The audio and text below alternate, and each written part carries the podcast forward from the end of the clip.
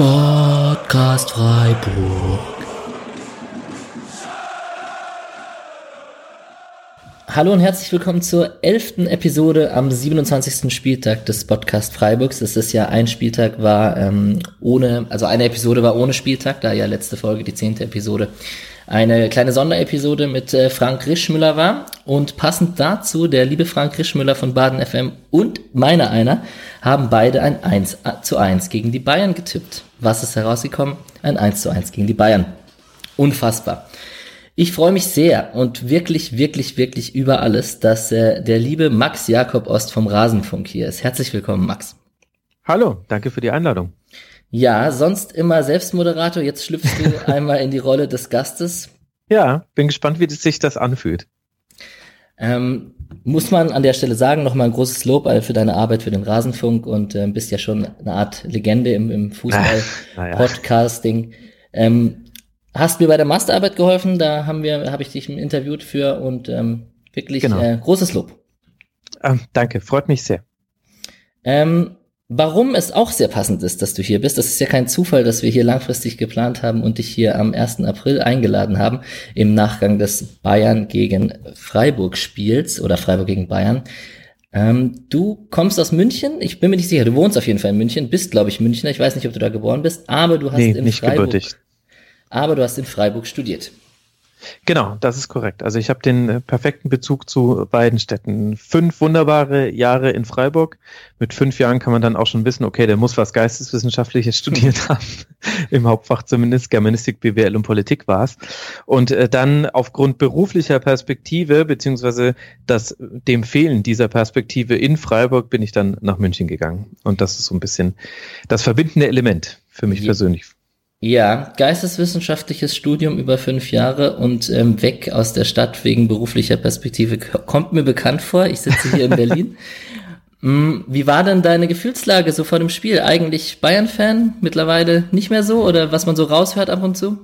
Ja, naja, also ja, ich bin eigentlich äh, Bayern-Fan und ähm, habe auch immer noch Emotionen für diesen Verein, aber betrachte mich jetzt schon eher als äh, Fußball- und Sportjournalist und dann geht ganz viel von der von der fehlenden Distanz, äh, die wird dann eben einfach äh, aufoktroyiert. Also dann hast du ein anderes Verhältnis zu deinem Verein. Mhm. Das merkt man während der Spiele am wenigsten. Da merke ich immer noch am meisten, dass ich immer noch Fan bin, weil ich dann schon mitfiebere und einfach möchte, dass äh, die Bayern ein Tor schießen. Aber rund um die Spiele kann ich mich inzwischen in großen Teilen davon lösen. Das ist ja auch für meine Arbeit ganz wichtig, dass ich da nicht zu sehr aus einer Fanbrille berichte. Aber ich gehe offen damit um, weil ich finde, das ist für die Hörerinnen und Hörer wichtig zu wissen, dass ich eben quasi diese Fanbiografie auch habe und dann kann ja jeder für sich selber entscheiden, spricht da jetzt einfach der Bayern-Fan oder spricht da der etwas distanziertere Journalist.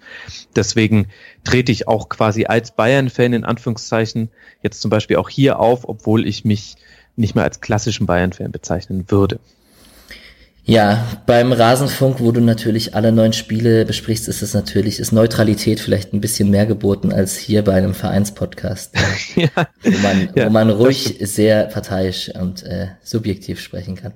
Das macht ja den Reiz von so Vereinspodcasts aus, absolut. Aber im Rasenfunk, wenn ich dann äh, die ganze Zeit über Borussia Dortmund und so weiter spreche, das wäre ja fürchterlich, wenn ich das immer aus einer Fanbrille machen würde, dann würde das sich keiner geben über so viel Zeit. Und dementsprechend war die Gefühlslage vor dem Spiel, das war ja deine Ausgangsfrage, auch relativ äh, normal. Also ich habe mich auf den Spieltag gefreut. Es waren insgesamt war es einfach ein toller Spieltag im Nachhinein jetzt auch. Viele, viele entscheidende Duelle, viele, viele Tore, sehr enge Spiele.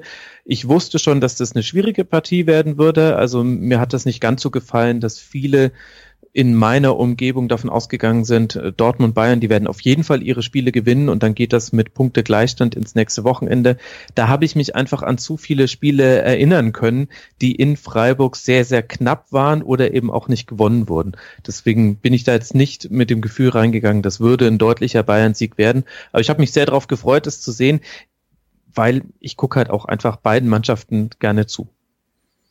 Ja, nicht nur die Spiele in Freiburg waren auf Messerschneide oft, sondern auch das Hinspiel, das ja 1 zu 1 ausging, ebenfalls durch eine Flanke von Günther und ein Tor von Lukas Höhler.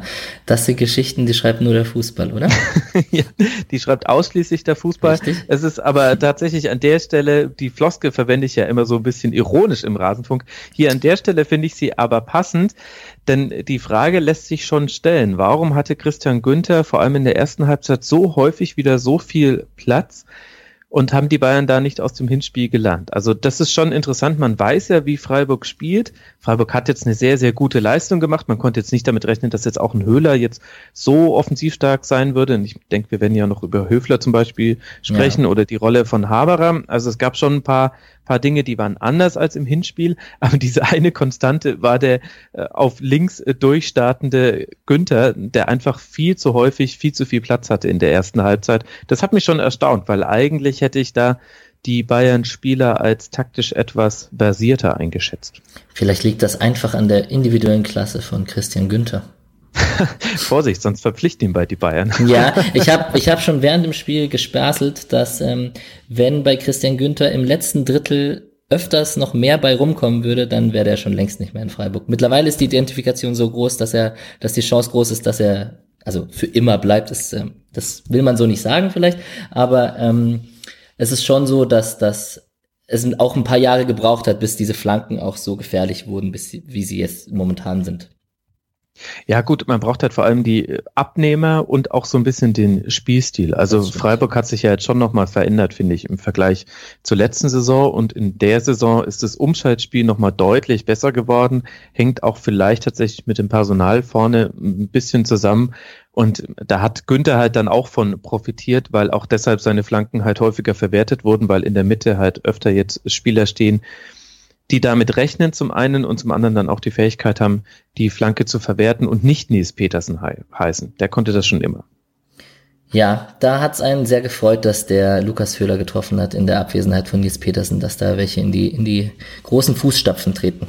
Bevor mhm. wir über den SC Freiburg ein bisschen näher sprechen und ein bisschen die Chronologie des Spiels durchgehen, würde ich gern auf die Bayern zu sprechen kommen. Ja. Yogi Löw saß im Stadion und sah alle seine drei ausgescholtenen Spielern oder seine drei ausgebuteten Spieler in der Startelf. Hat er recht behalten? Naja, boah, da machst du jetzt ein großes Thema auf. Tja. Also ja, langfristig äh, sind, äh, kann man bei allen dreien äh, Tendenzen erkennen, die es jetzt nicht so völlig unvorstellbar machen, dass sie alle drei in der nächsten Saison noch Stamm spielen sollten beim FC Bayern. Letztlich bestätigt das der FC Bayern mit seiner aktuellen Transferpolitik ja auch. Die Frage, ob man dann die Spieler für immer aus der Nationalmannschaft rausnehmen muss, das Leistungsprinzip an der Stelle aushebelt und die Frage der Art der Kommunikation mit Pressemitteilungen, mit Grindel-Statement direkt nach, mit, nach dem Gespräch hier in München, das kann man alles sehr kritisch sehen. Was man allerdings gesehen hat, ist, dass Boateng und Hummels in der Abstimmung miteinander immer noch Probleme haben. Und da sehe ich auch mhm. einen Teil, der Probleme der Bayern, die sie in der ersten Halbzeit hatten. Das lag nicht nur an denen, das hatte auch viel mit, mit anderen Spielern zu tun. Aber man hat schon gesehen, die Abstimmung, wer lässt sich wann fallen, wer antizipiert im Passt, wie rückt man raus, wenn mal auf den Außen zu viel Platz ist. Also wenn eben zum Beispiel ein Christian Günther da, Günther da auf links durchbricht. Ja. Das war verbesserungswürdig in der ersten Halbzeit. In der zweiten Halbzeit wurde es dann viel besser. Da waren sie aber auch eigentlich von Defensivaufgaben entledigt. Und da hat man dann auch gesehen, die Phase, in der es für Freiburg am allerschwersten war, als man sehr tief stand, war die, in der ein Boateng, ein Hummes sich selber in den Spielaufbau einschalten konnten, weil sie keine Defensivaufgaben mehr hatten. Weil Freiburg einfach so tief stand, dass die so weit vor das gegnerische Tor rücken konnten, zum Teil 40 Meter vom Freiburger Tor, dass halt auch die Pässe, die sie geschlagen haben, wirklich eine Bedeutung hatten. Und da haben sie mir in der Abstimmung besser gefallen, aber da gab es eben defensiv ehrlich gesagt auch nicht so viel zu tun. Puh, erstmal Respekt für diese gut zusammengefasste Antwort zur Nationalmannschaft. Ich wollte jetzt gar nicht das große Fass aufmachen. Ich habe jetzt nur, das bezieht sich natürlich sehr schnell darauf, da wird der Jogi Löw in, den Kameras gezeigt ja, ja. und dann äh, denken alle, okay, das ist jetzt, muss jetzt auch ein Thema sein. Ähm, Thomas Müller allerdings, ähm, nicht so guter Auftritt von ihm. Ja, war ziemlich abgemeldet. Ähm, aber da ist auch so ein bisschen die Frage, wollen wir eine Schwäche von Thomas Müller da sehen oder eine Stärke von Freiburg? Und ich würde im Fall von Thomas Müller sagen, dass, dass das Freiburg einfach sehr gut gemacht hat. Die haben Müller viel, viel besser aus dem Spiel genommen als zum Beispiel James oder Thiago. Mhm die ja auch auf anderen Positionen spielen. Aber ich fand, dass da im direkten Duell einfach äh, Günther sehr häufig die Nase vorn hatte. In den entscheidenden Momenten hat Abraschi auf links noch geholfen. Griffo hat wahnsinnig viel Defensivaufgaben übernommen. Auch deswegen war er offensiv nicht so wirklich zu sehen. Also ich fand, dass das einfach Freiburg so gut gemacht hat, dass Müller dann eben, er ist nicht der Spieler, der es schafft, sich im Eins gegen Eins vorbeizudribbeln. Er ist eher derjenige, der in den Raum geht, den vorher keiner gesehen hat und da dann anspielbar ist. Und weil Freiburg aber vor allem in der ersten Halbzeit so gut kompakt gegen den Ball stand, gab es diese Räume nicht. Und damit wird so einem Spiel des Thomas Müller so ein bisschen die Luft rausgelassen. Sehr gut, dass du das als Stärke des SCs ansiehst. Du weißt, wo ja, du ne? zu Gast bist und du bist nicht nur Bayern-Podcast. Fantastisch. ähm, der SC mit einer Startelf, mit dem jungen Kevin Schlotterbeck äh, wieder in der Innenverteidigung, weil auch äh, Lienhardt nach seiner ähm, Kopfverletzung immer noch nicht ganz fit ist, aber immer noch, immerhin oder weiterhin noch Schwindelgefühle hat. Mit mhm. Günther, Stenzler und Heinz, die die Viererkette komplettieren. Abraschi und der zurückgekehrte Höfler, der nach monatelanger Verletzungspause seinen ersten äh, Einsatz wieder in der Startelf oder auch allgemein in der ersten Mannschaft hatte. Grifo und Franz in dem Fall, der Franz, der rechts, eher rechtsorientiert spielte und eine Doppelspitze mit Höhler und Haberer. Überraschend äh, oder war für den Betrachter erstmal überraschend, wie sich Haberer und Franz da anordnen werden, ob, ob Franz eine, eine Fünferkette zum Beispiel macht und die, äh, mhm. mit Höfler eher unwahrscheinlich oder aber ob Franz im Mittelfeld spielt oder nicht oder Haberer rechts oder vorne drin. Die Option mit Höhler und Haberer, die das da vorne sehr oft sehr gut zugestellt haben, hat funktioniert. Ja, war wunderbar. Im Nachhinein weiß man dann auch nicht, wie, wer hätte das jetzt eigentlich ausgesehen, wenn Nies Petersen hätte spielen können. Das schien ja so ein bisschen die erste Option mhm. gewesen zu sein. Ich habe gelesen, dass Christian Streich selber gesagt hat, sie haben sich erst sehr spät dann entschieden, so ins Spiel zu gehen. Im Nachhinein alles richtig gemacht, weil die beiden, also defensiv haben sie ihren Job sehr gut erledigt, aber das machen ja SC-Spieler in der Regel immer. Also die Arbeit gegen den Ball ist ja das Fundament, auf dem der sportliche Erfolg vom SC Freiburg steht und das jetzt schon seit Jahren. Das haben sie gut gemacht. Und dann war die Rollenverteilung auch einfach sehr, sehr gut. Höhler war der Zielspieler, war derjenige, der sich die Abschlüsse genommen hat, hatte auch die meisten Schüsse und vielleicht sogar auch noch die Chance auf ein zweites Tor gehabt, wenn dieser eine Schlenzer ein bisschen platzierter gekommen wäre. Und Haberer war derjenige, der die Chancen kreiert hat, hat fünf insgesamt herausgespielt. Das waren dann auch schon fast, also ein, ein Großteil der Freiburger Chancen. Also der war eben quasi nicht derjenige, der den letzten Ball bekommen sollte, sondern der ihn als vorletztes am Fuß hatte. Und ich fand, dass die Abstimmung zwischen den beiden wirklich gut funktioniert hat und sie haben dann auch einfach mit ihren vertikalen Läufen in der ersten Halbzeit die Bayern ins Rennen gebracht. Und das musst du hinbekommen, wenn Bayern in der Restverteidigung verteidigen muss, also sprich in der Umschaltsituation, in der nicht alle Spieler auf ihrer Position sind, da sind sie wirklich angreifbar. Und das hat man nicht nur in der Hinrunde gesehen, auch beim Spiel gegen Freiburg, sondern man hat es auch jetzt hier wieder gesehen. Das war schon so ein bisschen, da konnte man Muster erkennen, die es auch in der Hinrunde beim FC Bayern schon häufiger zu sehen gab. Hm. Ergänzend dazu hat der, der gute Mischer von Zerstreuung Fußball, der ja auch schon bei dir zu Gast war, der hat äh, auch über Höhler und Haber geschrieben, dass sie ja manchmal ein sehr hohe, also auf Twitter hat er es geschrieben, weil er hat gesagt, ähm, er hat leider keine Zeit, einen eigenen Artikel zu schreiben und hat sehr nett auf diese Folge hingewiesen. Ja. Ähm, dass Höhler und Haberer sehr gut gewechselt haben zwischen einem hohen Angriffspressing und einem tiefen Pressing, wo sie das Mittelfeld genau. unterstützt haben. Mhm. Im Rasenfunk, in eurem Segment, hat es einer deiner zwei Gäste, ich weiß leider nicht, welcher von beiden es war, hat es ähm, so nach dem Motto Mauern, die, der SC hat gemauert, ohne richtig zu mauern. Also sie stand manchmal sehr tief, aber kam trotzdem nicht in die Bedrängnis, so wie das Kaninchen vor der Schlange, das nur aufs Gegentor wartet. Siehst du das genauso?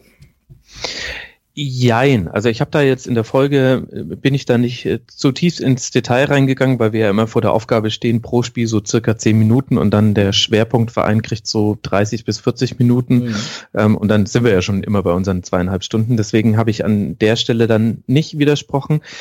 Ich finde also was er damit gemeint hat, war ja, dass sie jetzt zwar tief standen, vor allem in der zweiten Halbzeit, und da dann auch keinerlei Angriffs- oder Mittelfeldpresse mehr gespielt haben, wenn man ehrlich ist, wurden die Bayern erst so 40 Meter vom gegnerischen Tor angelaufen, so langsam. Ähm, also sie standen sehr tief und ähm, häufig sagt man dann, da wird der Bus geparkt oder eben man wartet quasi nur auf, auf äh, das Gegentor und das stimmt in dem Fall aber halt nicht ganz, weil Freiburg aus dieser tiefen Position heraus sehr wenig zugelassen hat. Also klar, in neun von zehn Fällen oder acht von zehn Fällen macht Bayern eine seiner drei großen Chancen in der zweiten Halbzeit rein, aber es gab eben auch nur diese drei Chancen und es ist dann auch bei den Ballbesitzverhältnissen, bei der Qualität, die der FCB vorne drin hat, kann man dann nicht sagen, dass das das Kaninchen vor der Schlange war, sondern sie standen halt einfach sehr tief und sie haben damit halt auch riskiert, dass, dass es mal irgendwie einen doofen Zweikampf im Strafraum gibt, dass es äh, Freistöße rund um den Strafraum gibt, dass einfach mal ein Ball durchrutscht. Aber das ist ihnen halt auch nur sehr selten passiert. Also ich würde sagen, die drei Chancen, die es gab, damit kannst du dann verlieren, aber es war nicht das Kaninchen vor der Schlange, sondern es war eher so ein Wissen um die eigene Stärke und hinten raus und das sieht man ja beim SC Freiburg häufiger in der Saison, merkst du einfach auch, wie viel die Mannschaft laufen muss. Und mhm. dann kannst du auch nicht mehr, also für Entlastung sorgen kannst du ja nur mit, zum einen brauchst du eine hohe Konzentrationsfähigkeit, die in der 80. Minute einfach nicht mehr so hoch sein kann wie in der 15. Minute. Zum anderen brauchst du die, ähm, die Kondition und äh, du brauchst in der Mannschaft den Willen, dass wenn du mal wieder eine Ballbesitzphase hast oder eine schnelle Umschaltsituation, dass du nicht der Einzige bist, der dann mit dem Ball am Fuß in die gegnerische Hälfte läuft, sondern dass da vier, fünf hinterher schieben. Und das hat der SC ja gar nicht mehr gemacht. Es gab keinerlei Entlastung mehr und ich hatte den Eindruck, das hatte auch viel mit Kraft zu tun und dann ist es eigentlich schon das Schlaueste, dass du dann sagst, okay, dann versuchen wir uns darauf zu konzentrieren, hinten drin kompakt zu stehen. Ja, vielleicht wäre die Wahrnehmung auch eine andere, wenn Lewandowski in der letzten Viertelstunde eins, zwei oder drei Tore gemacht hätte. Dann wäre es vielleicht, hm, dann hätte man um das Gegentor gebettelt, wie man wahrscheinlich nett sagen würde. Wer mir allerdings in der ersten Halbzeit, da der SCS oft im eigenen Ballbesitz sehr gut gefallen hat, war das Mittelfeld mit Abraschi und Höfler, da man sich nicht nur aufs Zerstören beschränkt hat, sondern auch in Ballbesitz versucht hat, spielerische Lösungen zu finden. Da tut sich der Abrashi meiner Meinung nach nach seiner Verletzung äh, überrascht er da immer mehr, weil der davor war mhm. der eher so als äh, laufender Lücken zurennender Klopper bekannt, sage ich jetzt mal ganz polemisch. Ähm, aber auch Höfler in seinem ersten Einsatz natürlich überragend.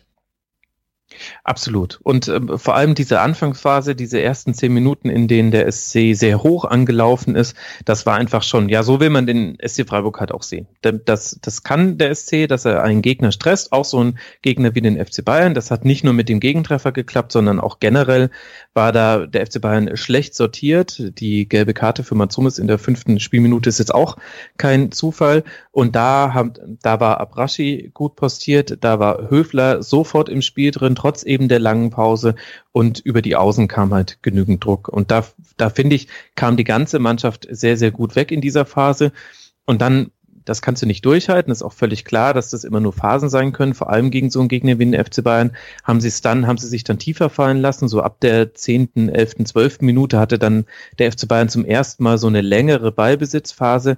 Und da war aber das Zentrum mit Höfler und Abraschi über weite Teile des Spiels tatsächlich dicht. Und das ist die wesentliche Aufgabe, die beide hatten, würde ich auch sagen. Sehr, sehr gutes Spiel gemacht. Wollen wir vielleicht ganz kurz einmal chronologisch die, die großen Highlights durchgehen und da hat der SC Klar. ja ähm, das, wie gesagt, ganz früh in der Phase das, das Tor gemacht, wo Günther auf Höhler ge, geflankt hat und der den gut ins lange Eck eingeköpft hat. Lukas Höhler war damit der erste Freiburger, der es jemals geschafft hat, äh, in zwei Spielen in einer Saison gegen die Bayern zu treffen. Äh, Sven Ulreich war vor dem Spiel neun Pflichtspiele äh, nicht, hat er nicht zu null gespielt und wurde nach drei Minuten hat er gleich wieder hinter sich greifen müssen. Ist nicht so eine gute Statistik für einen Bayern-Keeper. Ja, das stimmt, wobei ich jetzt an der Stelle dann die Statistik, das, das hilft einem nicht, weil da muss man so ein bisschen auf die Spiele blicken. Ulreich hatte zwei Situationen, in denen er so leicht gewackelt hat. Es gab mal einen Schuss, den hat er nur zur Seite abprallen lassen und dann erst im Nachfassen gehabt. Und es gab einmal eine Situation, wo er ziemlich wild äh, bei hoch anlaufenden Freiburgern den Ball ins Seiten ausgeschlagen hat. aber er hat halt nicht die Spielpraxis und dafür, dass man weiß, dass man eigentlich gegen Freiburg brauchst du so einen Torhüter wie Manuel Neuer viel, viel dringender, als wenn du zum Beispiel gegen Fortuna Düsseldorf spielst. Weil du weißt ja eben, dass du hoch angelaufen wirst und dann brauchst du eine hohe Passsicherheit. Also Manuel Neuer hat mal eins seiner besten Spiele überhaupt in seiner Karriere, meiner Meinung nach, in Freiburg gemacht. Da hatte der 60 Ballkontakte und hat 60 Mal den Ball zum Mitspieler gebracht mhm. und, und damit hältst du, hältst du ja auch den Gegner, der hoch anläuft, am Laufen. Das ist ja einer der Aspekte, den du auch brauchst gegen so einen SC Freiburg, der sehr laufstark ist, dass du die dann aber auch wirklich im Laufen hältst, dass sie keine Pause bekommen. Dann gibt's irgendwann mal Lücken. Und ich finde, Sven Ulreich hat es in dem Spiel eigentlich schon mit Ausnahme dieser zwei Situationen gut gemacht. Seine Bilanz ist, ja, hast es ja zitiert, ist nicht gut. Ich würde es aber in dem Spiel jetzt nicht sagen, dass da ein grundsätzliches Problem vorliegt, weil bei den entscheidenden Situationen war er ja da oder kommen wir ja dann gleich noch zu, die Mitspieler haben dann auf der Linie noch geklärt. Da kommen wir jetzt direkt zu. Da gab es noch vielleicht noch so einen Fernschuss von Goretzka, den man erwähnen kann, der fast äh, ansatzlos hatte da geschossen und ein bisschen am rechten Winkel vorbeigeflogen ist. Aber es gab eine Szene, die den Freiburger Fans im Stadion wohl noch länger im Gedächtnis bleiben wird, wo man denkt, hm, was wäre denn da gewesen, wenn der rein wäre? Günther mal wieder eigener Ballgewinn übrigens, äh, langes Solo, ähm, Querpass und äh, dann kommt noch ein Querpass und ähm, Franz kommt zum Schuss und Boateng und Hummels klären zusammen gerade so auf der Linie. Mhm. Wenn der rein wäre, dann wäre die Hölle los gewesen. Ja, wäre die Hölle los gewesen, wäre auch äh, ein Sieg möglich gewesen. Ich weiß aber gar nicht, wie sehr das das Spiel tatsächlich verändert hätte. Das war halt die, also das war diese völlig, diese ersten zehn Minuten waren von Bayern sehr schlecht. Da gehört auch noch mit die gelbe Karte von Hummels mit dazu, die ich vorhin schon mal kurz mhm. angesprochen mhm. habe. Wenn man sich mal kurz überlegt, es gab ja in der fünften Minute diesen Schuss von Goretzka, der ging knapp am Tor vorbei. Genau.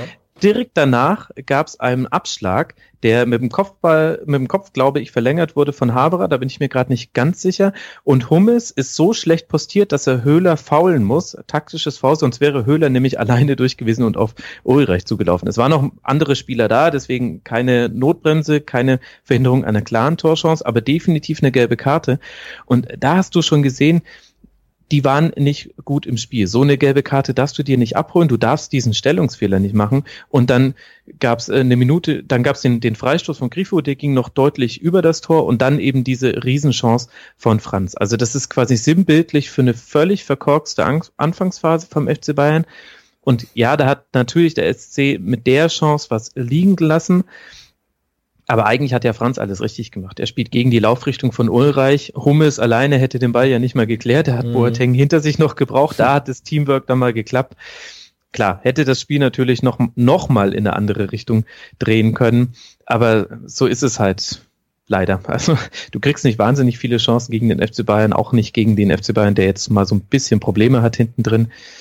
Aber Vorwurf kann man da ja auch niemandem machen.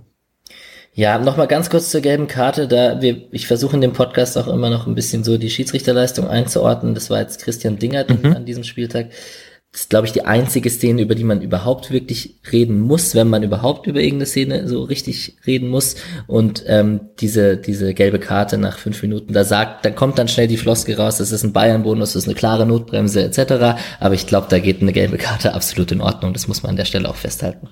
Ja, absolut. Also das war nie im Leben eine klare Torchance, weil da noch zwei Spieler von den Bayern in der Nähe waren. Und man sagt ja, ähm, man geht ja immer von so einem Zeitfenster aus, hätte der Stürmer, der gehindert wurde, in einem Zeitfenster von einer bis zwei Sekunden äh, abschließen können. Und dafür war es schon noch ein bisschen weit weg. Also das wäre, für Rot war es zu viel. Hat sich ja auch äh, dann definitiv der Videoassistent angeguckt und ja. Freiburg-Fans wissen das natürlich, dass der Videoassistent unfehlbar ist. Das ist äh, natürlich wahr. da hast du natürlich komplett recht. Der Videobeweis ist das Beste, was uns je passiert ist. Hätte Hummels allerdings diesen langen Abschlag irgendwie an die Hand bekommen, ja, dann wäre es klar rot gewesen. Das, das wissen alle Soyuncu-Fans. Das wissen alle Soyuncu-Fans. äh, an dieser Stelle Hashtag äh, Free Chala, weil wir wollen alle, dass der aus Leicester wieder wegkommt und am besten Fall zurückkommt. Genau. Der kommt zu keinen Einsätzen, der saß wieder nur auf der Bank. Naja. Ähm, im Weiteren, kurz nach dieser Großchance, äh, das 1 zu 1 von Bayern München, da haben sich viele an ein Lewandowski-Tor vor ein, zwei Jahren erinnert in der Euroleague-Saison von Freiburg, der ja auch ähnlich artistisch in der Schlussphase damals ähm, im Strafraum nicht zu stoppen war und einfach irgendwie da im Strafraum einfach Lösungen findet, mit denen man nicht so wirklich rechnet. Je öfter ich mir die Wiederholung angeschaut habe, desto krasser war das Tor eigentlich. Die Annahme und dann die Drehung äh, kann man, kann man glaube ich nicht so gut verteidigen. Nee, ist nicht verteidigbar. Hat er auch noch das Glück, dass der Ball abgefälscht wird. Genau. Ich habe übrigens vorhin den, diesen, dieses auf der auf der Linie geklärten Ball, glaube ich, in die neunte Minute gelegt. Da war aber die 18. Minute. Du hattest es richtig gesagt. Ja. Ich glaube, ich habe einmal die falsche äh, Zahl gesagt. Ich fand bei dem Tor die Vorlage von Goretzka eigentlich fast noch schöner als das eigentliche Tor, weil dem mit einem Kontakt aus dem Sprung heraus tatsächlich passt genau auf Lewandowski zu bringen. Und das war kein Zufall, glaube ich. Das war schon sehr, sehr gedankenschnell reagiert, wie ein Lewandowski macht. An der Stelle ist es dann auch nicht verteidigbar, sehr unglücklich. Aber so ein Tor kann eben einfach mal fallen, wenn du gegen eine Mannschaft aus dem oberen Tabellendrittel spielst. Ich war mir nicht ganz sicher, ob es ein Schuss war oder ob es ein Pass war. Wenn es ein Pass war, war es Weltklasse. Wenn es ein Schuss war, war es ähm, nicht so gut. Aber gut. Ähm, ich, ich, geh, nehmen wir mal Goretzka einen Schuss und sagen, es, es war ein Pass in die Spitze. Auf, äh, der, der weiß ja, dass der Lewandowski den verwerten kann.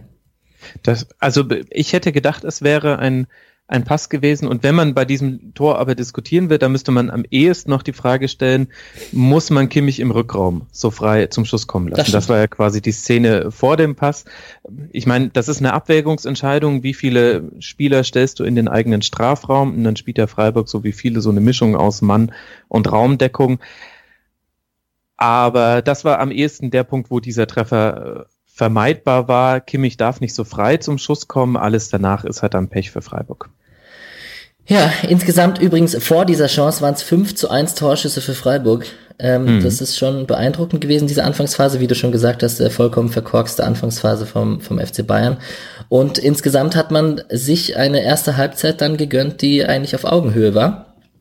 Das war in der zweiten Halbzeit mit Abstand von vielleicht fünf bis zehn Minuten, wo Freiburg ein bisschen äh, reingefunden hat äh, aber nicht so. Da hat Bayern dann schon äh, minütlich mehr Druck gemacht, so ab der 55., 60. Minute. Mhm. Also es war in diesem, in dieser Endphase der ersten Halbzeit war es tatsächlich ein, für einen neutralen Beobachter, glaube ich, perfektes Spiel, weil es ging hin und her und Bayern hatte zwar mehr Ballbesitz und auch einige Chancen. Also gerade zum Beispiel dieser Kopfball von Müller mit dem Hinterkopf, bei dem er einen Meter vor Schwolo steht. Das war mhm. eigentlich eine, eine Riesenchance, die danach, so wie es ich gesehen habe, gar nicht so wirklich viel diskutiert wurde. Das hätte sehr gut noch ein Tor sein können. Und dann gab es aber gleichzeitig auch, das hatte ich mir in der 37. Minute notiert, diesen völlig bizarren Konter vom SC Freiburg in einer 2 gegen 4 Unterzahl, in der Boateng dann aber so viel Respekt vor dem Rekord FC Bayern Torschützen Höhle Höhler hat, dass er ihn einfach zum Schuss kommen lässt. Und das war die Szene, die ich vorhin gemeint hatte, wo, wo Höhler schon, wenn er ihn noch ein bisschen besser platzieren kann in einer der Ecken, hätte sehr gut das 2-1 fallen können. Aber das ist so ein bisschen sinnbildlich, finde ich, für diese Schlussphase der ersten Halbzeit. Es gab Chancen auf beiden Seiten, war gut anzusehen. Man hätte dann gar nicht so unbedingt erwartet, dass es in der zweiten Halbzeit dann so eindeutig kippt. Ja, es ist wahrscheinlich eine Mischung zwischen äh, einer Halbzeitansprache von Kovac, wobei ich das nicht, nicht so wirklich beurteilen kann, ähm, einem, ein bisschen Bayern, die Druck machen, Freiburg, das sehr laufintensives Spiel hat und dann macht sich auch die Klasse bemerkbar. Und es macht sich auch bemerkbar, dass der SC Freiburg einen ziemlich guten Keeper in seinen eigenen Reihen hat. ja, absolut. Das ist ja keine Neuigkeit, aber er hatte wieder sieben Paraden, Spolo. Da ist einfach schon perfekt. Und da hat er gerade in der zweiten Halbzeit hat er manchmal richtig geglänzt und das brauchst du halt. Und äh, dann, dann kommst du auf so eine Punktzahl wie jetzt mit den 32 Punkten nach 27 Spielen. Also wieder sehr, sehr gute Partie von Spolo. Yogi Löw hat zugeschaut. Wir erinnern uns daran. Vielleicht ist ja, jetzt wollen wir mal nicht träumen. Na, wenn er zu einem großen Verein gehen würde, was wir nicht wollen. Also eigentlich ist es blöd, dass Jogi Löw zugeschaut hat. Aber ähm, nein, er ist schon, er ist schon ein sehr solider, sehr guter Bundesliga-Keeper, an, ja. für, über den wir uns jährlich freuen können, wenn er bei uns spielt, auf jeden Fall. Das ist so. Ähm, ja, die ganzen Großchancen von Bayern München weiß ich gar nicht, ob wir die einfach jetzt mit Schwodos Lob äh, abgekanzelt haben. Das ist einmal de, der, der Fernschuss von Boateng, der Schlenzer mhm. von Chames im direkten Anschluss. Wir haben ähm, Gnabry, der Heinz tunnelt und äh, an, das, an das Hinspieltor ein bisschen erinnert hat, wo er mhm. auch ähm, von rechts mit Tempo kam und äh, einfach abgezogen hat. Diesmal hat Schwodo den gehalten. Wir haben Gnabry, der nochmal einen krassen Antritt hatte und auf Lewandowski durchgesteckt hat, wo Schwolo eben im 1 zu 1 gehalten hat. Und dann haben wir die in der Nachspielzeit eben schon gesagt, äh, die Flanke von Chames mit dem Kopfball von Lewandowski und den, den Kopfball von Goretzka, der äh, an dem Pfosten geht und wo Lewandowski nochmal artistisch, wie er ist, zum Nachschuss es versucht hat. Aber, mhm, der, aber wenn er da mit dem Kopf hingegangen wäre, Ja, hätte es stimmt. Strafstoß gegeben. Das, da habe ich mir, da habe ich mich noch gewundert, dass er den versucht mit dem Fuß zu nehmen. Aber gut, wer hätte das in die Sekundenbruchteilen anders entschieden? Aber das war, äh, hätte noch sehr haarig werden können für den SC Freiburg. Ja, durch diese ganzen Lewandowski-Chancen haben, kommen wir am Ende auf eine Expected Goals Rate von 0,72 für den SC zu 3,24 für den FC Bayern. Allein Lewandowski hat davon nochmal 1,5 unabhängig von seinem Tor. Mhm. Ähm, ja, Lewandowski hätte das Spiel schon entscheiden können. Das ist, das sagt die Statistik. Hätte es entscheiden müssen. Also er hatte zehn Abschlüsse insgesamt. Das ist ja allein schon für einen Spieler. So vielen hat Hertha BSC manchmal in zwei Spielen nacheinander. Naja, zumindest das alte Hertha. Das neue Hertha ist ein bisschen, ist ein bisschen besser da unterwegs. Ja, also Robert Lewandowski, er muss eine dieser Chancen verwerten. Das ist ja auch ein Thema, was sich so ein bisschen durch die Saison zieht. Das 1 zu 0 macht er sehr, sehr gut. Dass er das 2 zu 1 auslässt, zeigt, dass in dieser Saison noch ein bisschen was fehlt und was vielleicht dann so in der absoluten Spitze dann auch fehlt.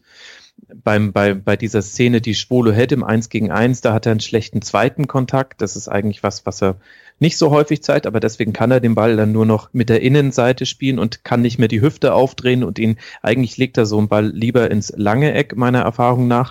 Deswegen, ich weiß nicht, ob Schwolo das so schnell antizipieren konnte, aber deswegen war eigentlich mit dem zweiten Kontakt klar, er kann eigentlich jetzt nur noch mit der Innenseite aufs linke Eck ziehen, er kann nicht mehr vorbeigehen, er kann nicht mehr aufdrehen mit der Hüfte und ihn ins andere Eck drehen.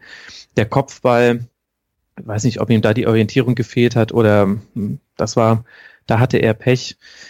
Aber im Grunde musste halt dann schon eine dieser Chancen machen und, und er wurde unglaublich häufig noch geblockt. Also er hat auch sehr viele Torschüsse genommen. Ich weiß noch einmal in der 57. Minute war es zweimal nacheinander. Mhm. Da, da war aber halt auch, das ist halt auch eine der Stärken von Freiburg. Sie sind halt im eigenen Strafraum auch vielbeinig, weil halt in dieser Phase, wo sie tief standen, waren auch wirklich viele Spieler im eigenen Strafraum und dann erhöhst du auch die Chance, einen Schuss mal zu blocken. Und dadurch, dass Lewandowski immer auf sich allein gestellt ist, das ist so eine Frage, die könnte man mal dem FC Bayern stellen, in so einem Spiel wie gegen den SC Freiburg in der Schlussphase, hätte es da nicht irgendwie gut getan, wenn man einen ja jetzt nicht mehr Sandro Wagner, aber vielleicht einen anderen Spieler noch zu Lewandowski in den Strafraum hätte stellen können, dann hätten wenigstens zwei Innenverteidiger schon mal was zu tun gehabt. Da ist halt Lewandowski auch wirklich auf sich allein gestellt und das kommt halt dann vielleicht noch mit dazu. Ja, die, das Thema Lewandowski habt ihr ja auch im Rasenfunk kurz angesprochen. Da wurde ja auch, da ging die Meinung, glaube ich, auch ein bisschen auseinander. Der eine meinte, der performt gerade sehr. In den Medien wird ja oft ein bisschen davon gesprochen, dass er ein bisschen der Alleinunterhalter ist. Oft wird ihm das auch negativ unterstellt. Aber ähm, wie ist denn deine Meinung? Du würdest sagen, er, er ist einer noch derjenigen, die seine Leistung bringen? Mm, nein also ich sage es jetzt einfach mal so deutlich, mhm. auch wenn man wenn man differenzieren muss. Ich finde, äh, Robert Lewandowski zeigt gerade, also international hat er jetzt schon mehrfach hintereinander gezeigt, warum er nicht ins allerhöchste Regalfach gehört, mhm. weil er gegen Verteidiger, die sehr körperlich gegen ihn spielen, keinen Stich macht in der Regel. Also wirklich keinen Stich. Ein mhm. Godin, der steigt ihm zweimal auf die Füße, danach siehst du nichts mehr von Lewandowski und ähm, eigentlich kannst du da jetzt egal welchen Verteidiger nehmen, auch Virgil van Dijk kann ich mich an keine einzige gelungene Aktion erinnern. Kevin und Schlotterbeck. Kevin Schlotterbeck, genau, das ist ja der Virgil van Dijk der Bundesliga, das ist, denke ich, unumstritten. So, so also, und das sind dann zwar immer nur einzelne Spiele, aber da wir jetzt von diesen Einzelspielen jetzt schon so viele gesehen haben in den letzten Jahren, kann man, denke ich, schon zu der Schlussfolgerung kommen, fürs allerhöchste Level reicht es aus verschiedenen Gründen nicht. Und in der Bundesliga ist es so, dass er zwar immer noch in der Torjägerliste weit vorne ist und dass er auch immer noch Tore macht, wo man sagt, die macht nur ein Lewandowski. Er lässt aber auch Chancen aus ohne Ende. Und er hätte nach Expected Goals in dieser Saison schon neun Treffer mehr haben müssen. Und ganz oft waren das entscheidende Chancen nicht zum 4 zu 0, also da gibt er auch manchmal noch einen, sondern häufig ging es dann eben jetzt um die Spiele, wo Bayern den Sack nicht zugemacht hat, wo in der Hinrunde dann ein Gegner nochmal irgendwie zum Ausgleich kommen konnte und man sich gewundert hat. Also Düsseldorf, äh, Freiburg sind da ganz gute Beispiele. Und deswegen würde ich sagen, unterm Strich ist Lewandowski in keiner guten Form, immer noch in einer, also ne, halt auf einem Lewandowski-Level in keiner guten Form. Deswegen reicht das noch in der Bundesliga viele Tore zu erzielen. Ich finde aber, er ist damit nicht daran nicht alleine schuld. Also diese diese schlechte Form kommt noch dazu, dass ihm auch wirklich nicht viel geholfen wird von seinen Mitspielern. Also Lewandowski ist unglaublich abhängig davon, dass er einen Spieler wie Thomas Müller hat, der um ihn herum schwirrt wie so ein Satellit und äh, der ihm auch manchmal den Verteidiger vom Leib zieht oder ihm Räume aufläuft, in die Lewandowski dann reinlaufen kann. Und er ist sehr davon abhängig, dass er viele gute Zuspiele im Strafraum bekommt. Und das sind beides Elemente, die fehlen im Spiel beim FC Bayern derzeit. Es wird geflankt ohne Ende, es wird geflankt ohne Sinn und Verstand. In dem Spiel gegen Freiburg waren es 31 Flanken, sieben davon immerhin kamen an. Das ist fast schon überdurchschnittlich für die Bayern in dieser Saison.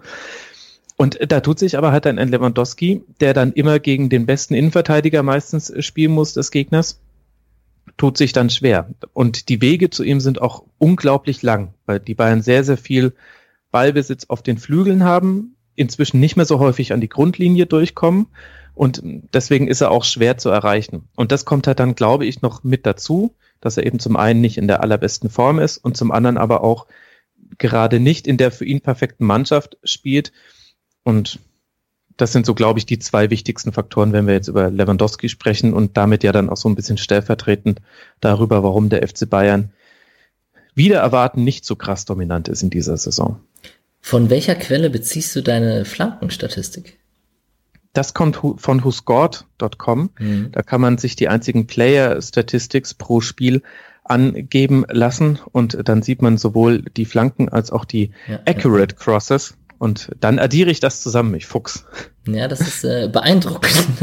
Auf jeden Fall. Ich habe äh, als aufmerksamer Rasenfunkhörer habe ich natürlich hier meine gute Bundesliga.de Flankenstatistik rausgesucht, weil äh, ich deinen Flanken äh, deine Abneigung gegenüber unnötigen Flanken ja mittlerweile mitbekommen habe. Und auch hier, ähm, da sind es 6 zu 18, das ist jetzt wahrscheinlich nicht addiert mit der, der anderen Statistik, die du genannt hast. Ähm, da reden wir wieder über Lewandowski, weil in einem Fall von Günther auf Höhler ist eine Flanke ja super. Ja, aber na, na, nein, das ist ja, also ja, die, die Flanke war natürlich gut, aber das war ja Restverteidigung. Also Flanken können ja, können ja ein wunderbares Mittel sein. Wo ich Flanken aber halt kritisch sehe, ist, wenn der Gegner im eigenen Strafraum den Strafraum gut besetzt hat wenn du eine Unterzahl, eine klare Unterzahl im gegnerischen Strafraum hast und wenn du die Flanke nicht aus der Dynamik heraus schießt, also eben weil alle Verteidiger mit Tor, mit Blick zum eigenen Tor zurückrennen, mhm. sondern wenn du sie aus einer statischen, also annähernd statischen Situation herausschießt, dann sind halt Flanken einfach sehr, sehr ineffizient.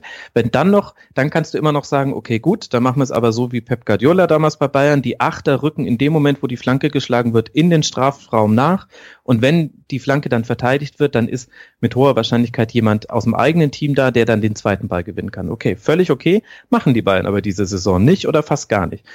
Und dann ist halt die Flanke, es ist halt ganz merkwürdig. Die Mannschaften geben sich ganz große Mühe, ihren Ballbesitz nicht zu verlieren und dann schmeißen sie ihn aber weg, indem sie blind flanken oder indem sie bei Einwürfen total behämmert einwerfen. Also das ergibt, das, das zeigt oh meiner Meinung nach einfach noch so, dass, dass der Sinn für Details in der Bundesliga noch nicht stimmt. Und Flanken haben eben eine ganz, ganz schlechte Quote, wenn es darum geht, habe ich danach noch den Ball und kann vielleicht zum Torabschluss kommen oder verliere ich den Ball. Da, da bist du halt irgendwo bei 70, 80, manchmal bei 95 Prozent der Fälle, wo du danach den Ballbesitz verlierst. Und da frage ich mich halt als eine Mannschaft, die auf den Ballbesitz angewiesen ist, die damit ihr Spiel gestalten möchte, schenke ich damit nicht manchmal zu viel Ballbesitz her, sollte ich nicht dann nochmal wieder abbrechen. Das ist das, was Pep Guardiola ganz extrem macht. Das ist dann für den Zuschauer fürchterlich langweilig. Das, das gebe ich ja zu. Also die, die Hochphase unter Pep Guardiola, das war auch für den Fan als Beobachter nicht immer schön anzusehen, weil da wurde die Flanke immer abgebrochen.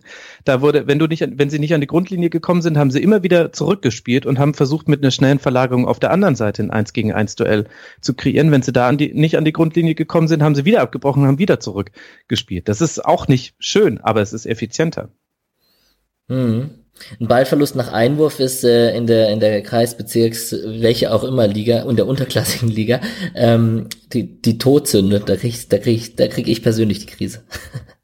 Ja, da kannst du aber, kannst du dir mal anschauen, wie Bundesligisten Einwürfe ausführen. Also ich bin da selber erst sensibilisiert, seitdem ich den Einwurfcoach vom FC Liverpool mal in der Sendung hatte. Ja. Seitdem achte ich da genauer drauf. Ey, und das ist Hanebüchen. Also bei Hannover 96 gegen Schalke habe ich einen, habe ich, ich glaube, es war Marvin Backerlords, der nimmt drei Meter Anlauf, um einen Einwurf in den gegnerischen Strafraum zu werfen und stoppt dann so komisch vor der Linie ab, dass er so eine Kerze wirft, die drei Meter hoch geht und zwei Meter vor ihm wieder runterplumpst. Also völlig Hanebüchen. Und ich meine, das in einer Situation, in der das Allerwichtigste für eine Mannschaft wie Hannover ist, irgendwie in den gegnerischen Strafraum zu kommen. Das darf halt, das kann einmal passieren. Jeder hat mal irgendwie einen schlechten Moment, aber es sollte nicht die Regel sein. Und ich finde, es gibt viele Mannschaften, bei der schlecht ausgeführte Standardsituationen, und dazu zähle ich auch einen Einwurf, die Regel sind. Ja, Abgesehen von äh, Ecken, äh, abgesehen von, von Einwürfen und Flanken, ähm, die restlichen Statistiken sprechen äh, bei zum Beispiel Ecken 7 zu 1 für Bayern und Ballbesitz klar, klar für den, für den FC Bayern, auch aufgrund der eben der zweiten Halbzeit. Torschüsse waren es mehr als doppelt so viele. Die Zweikämpfe waren ausgeglichen und dass der SC mehr läuft als die FC Bayern mit äh, 122 Kilometern dürfte die wenigsten überraschen. Was sagst du so ja, zur Laufleistung weißt du, vom SC? Ja, ja, da finde ich das überraschend, wie viel die Bayern gelaufen sind. 119 Kilometer. Das ist für Bayern ist, ein Topwert. Da ja, ne, das ist, das ist deutlich mehr, als sie normalerweise laufen müssen. Und äh, das zeigt auch, dass, dass der SC Freiburg von der Laufleistung her immer sehr gut ist und sehr diszipliniert. Das wissen wir ja schon.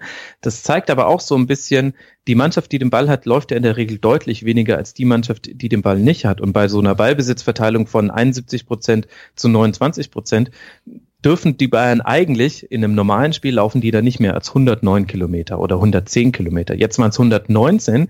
Das zeigt auch so ein bisschen, ist so ein bisschen Beleg für die Einfallslosigkeit, beziehungsweise äh, für sie hatten quasi aus ihrem Ballbesitz, aus ihren Passstaffetten heraus, konnten sie nicht Chancen kreieren und deswegen mussten sie mehr Sprints anziehen, haben den Ball länger getragen und mhm. so kommt dann, glaube ich, diese höhere Laufleistung zustande.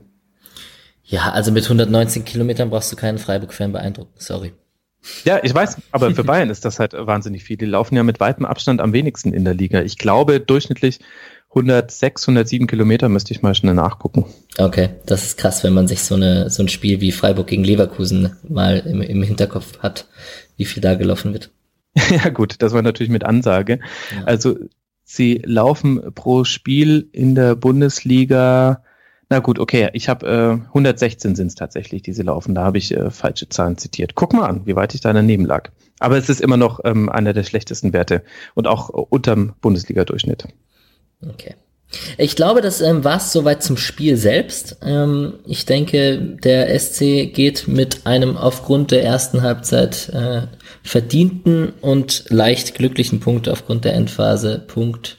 Äh, der lässt die Bayern damit nach Hause fahren. Ähm, da gehst du mit, oder? Ja, absolut. Mm, es gibt in diesem Podcast immer noch ein paar Sonderthemen, je nachdem, welcher ähm, Gast hier zu Gast ist. Und über die Bayern haben wir jetzt eigentlich äh, ein bisschen schon gesprochen, immer mal wieder. Ich glaube, das müssen wir gar nicht mehr jetzt ganz, ganz groß debattieren. Ähm, was mich interessiert, ist äh, natürlich unser lieber Trainer, der Christian Streich. Und du hast gestern einen Tweet geschrieben, Vorgestern war es, es müsste am Samstag gewesen sein. Ich zitiere, du hast Christian Streich am Mikrofon, du kannst alles fragen, was der Plan für die erste Halbzeit war, ob die fehlende Entlastung in, Halb, in Halbzeit 1 an der Kraft lag oder in Halbzeit 2, da fehlt eine Zahl, glaube ich, ähm, warum die Fünferkette so spät kam und du fragst, was gönnen sie sich abends nach einem so besonderen Nachmittag? Ja, da warst du nicht so zufrieden mit dem Sky-Interview.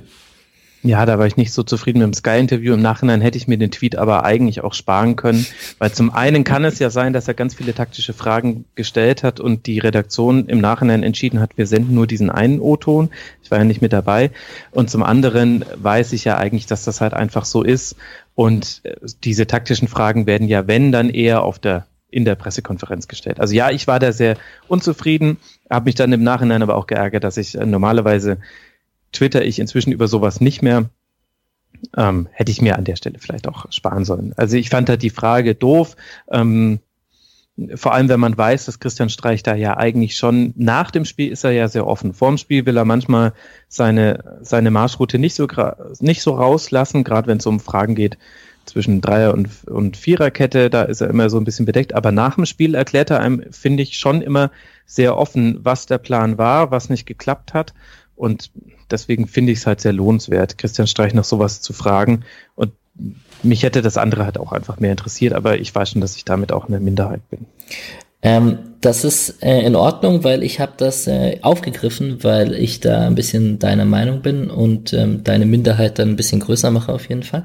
Da ähm, Christian Streich gestern bei SWR 3 im Interview war und ähm, auch dort war es, ähm, ich habe zum ersten Mal wirklich sehr stark empfunden, dass es mittlerweile darum geht, dieses, dieses Klischee, was der, was der, es, was der Trainer Christian Streich eben hat, dass er belesen ist, dass er sich traut, mhm. politische mhm. Aussagen zu tätigen, dass er, da rede ich noch gar nicht mal davon, dass er mit dem Fahrrad zum Training fährt oder so, sondern es geht tatsächlich um diese, ähm, wir wollen unbedingt eine, ein Zitat von ihm rauslocken, welches wieder einmal Wellen schlagen kann und welches ja. von mir aus gut geklickt wird oder sehr viel angeschaut wird und so.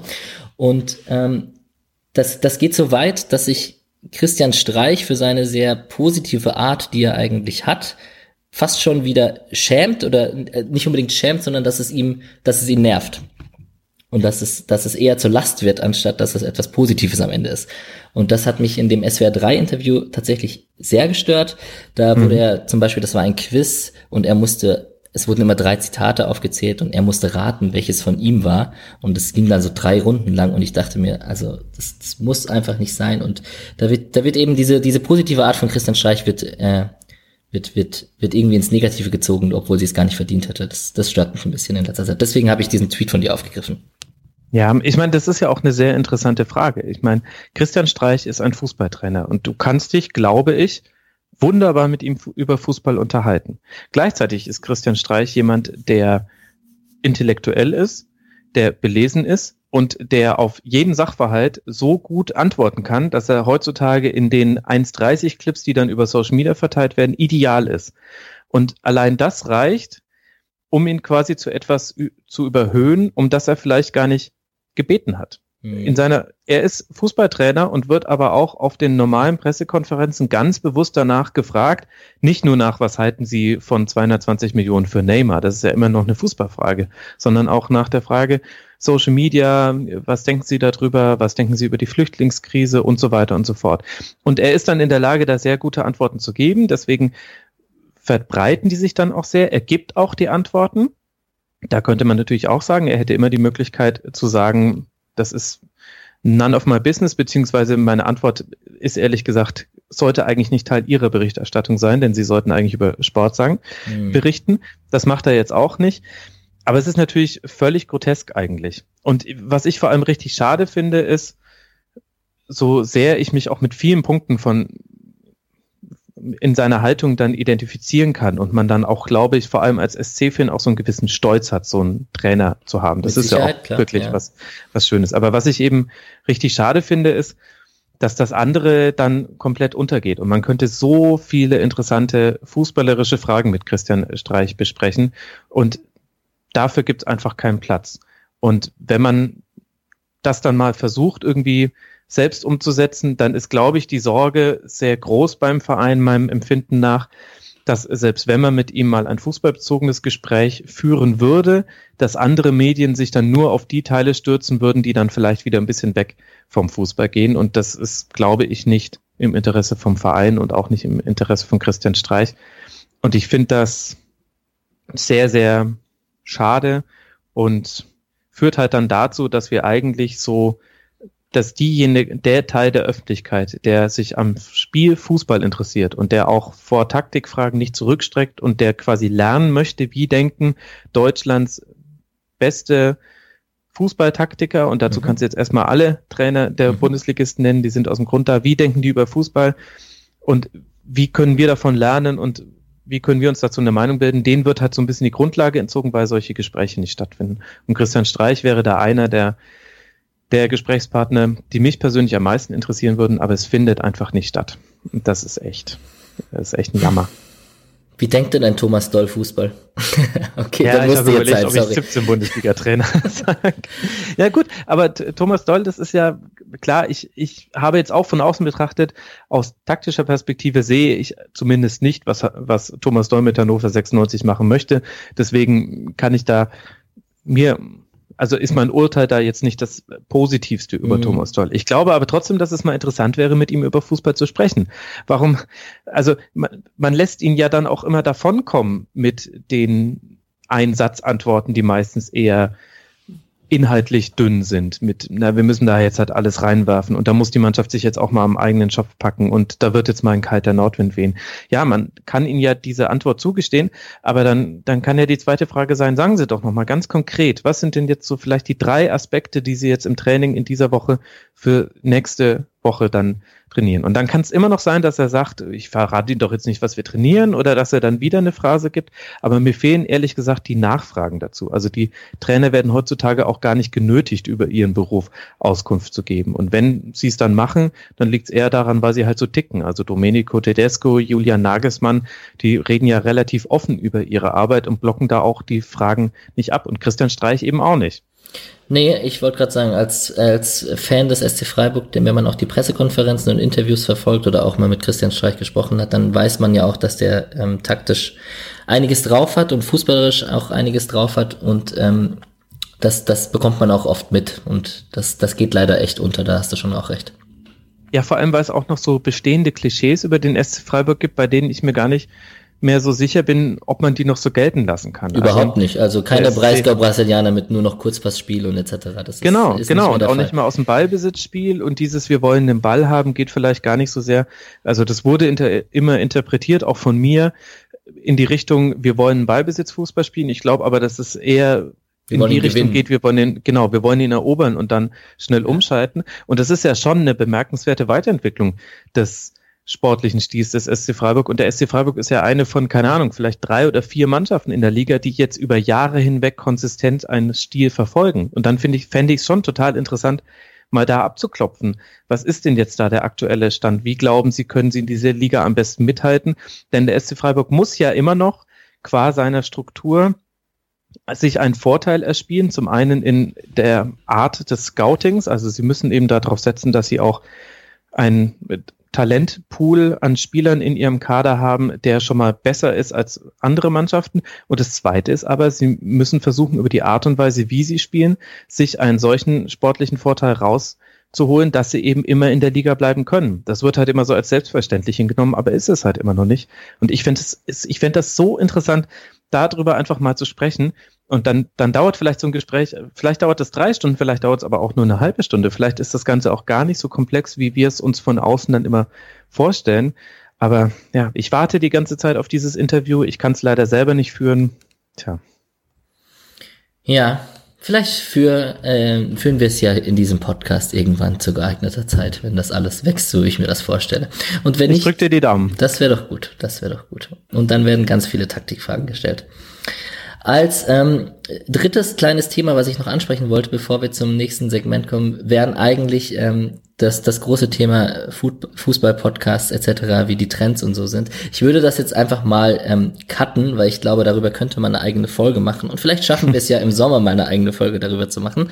Ähm, an dieser Stelle sei erwähnt, dass Max Jakob Ost mir eben mit einem Interview zur Masterarbeit über eben Fußball-Podcasts äh, in Deutschland und die Trendentwicklung in dem hingehend äh, gesprochen hat. Da habe ich natürlich einiges zu erzählen, da hast du sicherlich noch viel mehr zu erzählen und vielleicht schaffen wir das ja mal zu einem späteren Zeitpunkt. Gerne.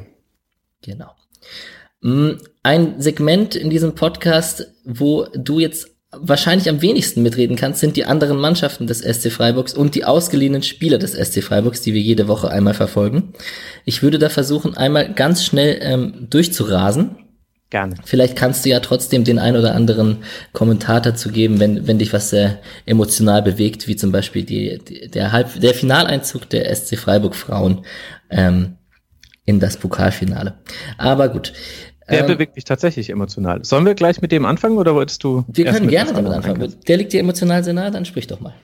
Ja, naja, also zum einen finde ich, äh, die Frauenbundesliga ist gerade in einer ganz interessanten Phase. Man hat diese Dominanz von Wolfsburg und Bayern und die ehemals äh, dominanten Potsdam und FFC Frankfurt, die eben einfach nicht mehr an diese Möglichkeiten rankommen, weil sie auch nicht die finanziellen Mittel haben.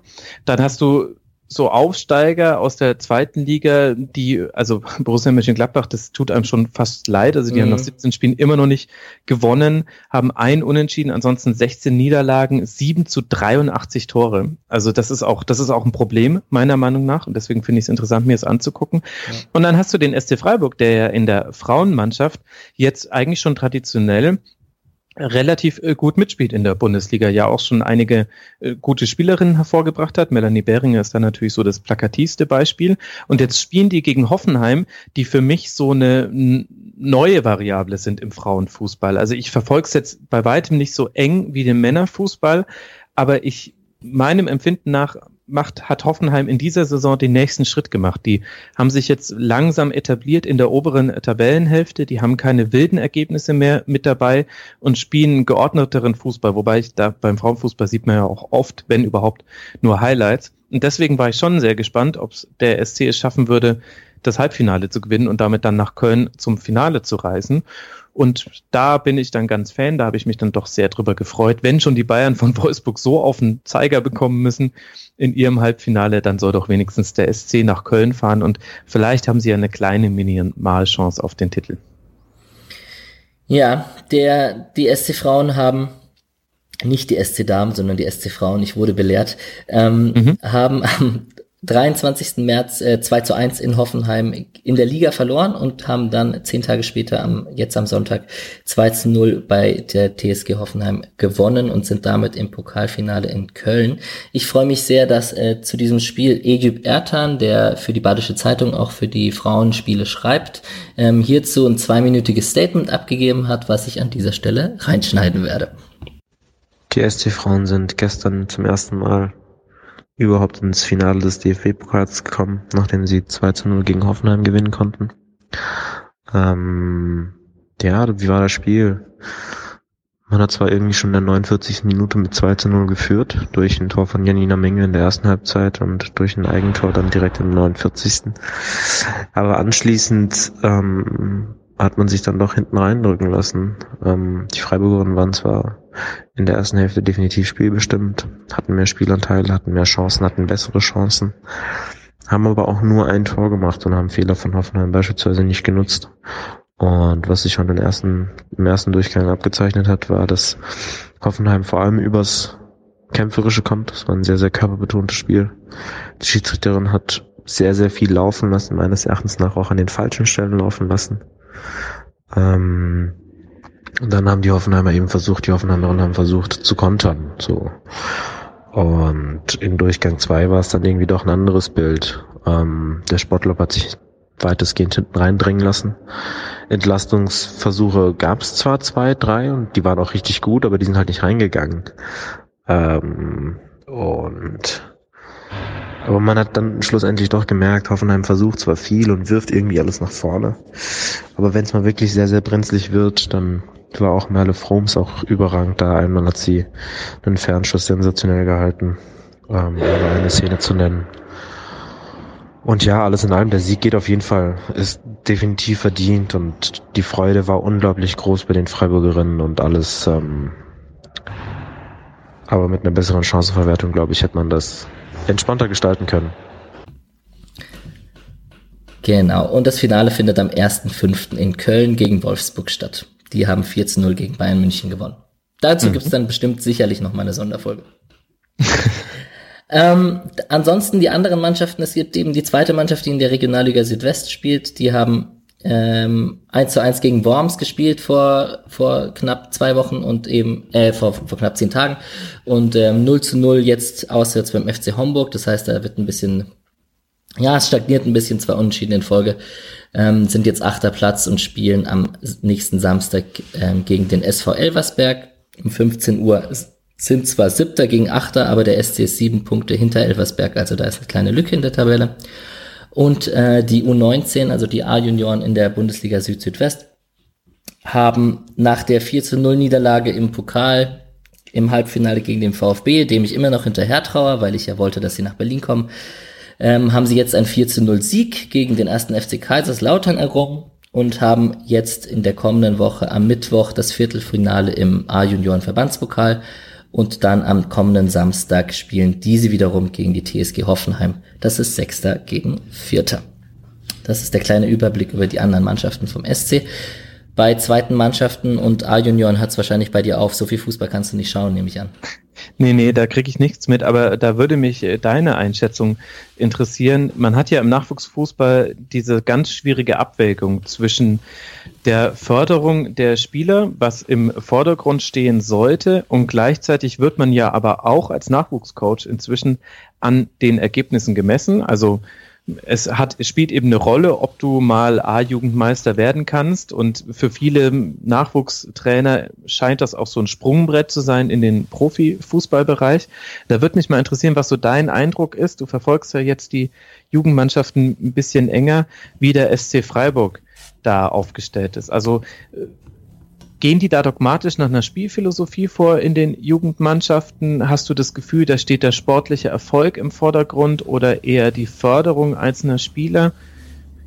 Kann man ähm, das aus der Entfernung sagen? Ja, vielleicht sehe ich das immer noch aus meiner leicht romantischen SC Freiburg-Brille, die ähm, wurde, wo das Spielergebnis tatsächlich nicht unbedingt im Vordergrund ist. Und ich glaube auch gar nicht mal, dass früher war es, glaube ich, mehr, dass, dass die Art Fußball zu spielen durch die zweite Mannschaft und über die Jugendmannschaften ähm, durchgereiht wurde, da das aber sich so verändert hat in der Bundesliga, dass man mal so spielen muss, mal so spielen muss, dass man sehr variabel sein muss, was sicherlich auch äh, trainiert wurde, aber ich denke, früher wurde mehr auf, auf Ballbesitzfußball, sage ich mal, ganz, ganz als großes Feld wurde Wert gelegt.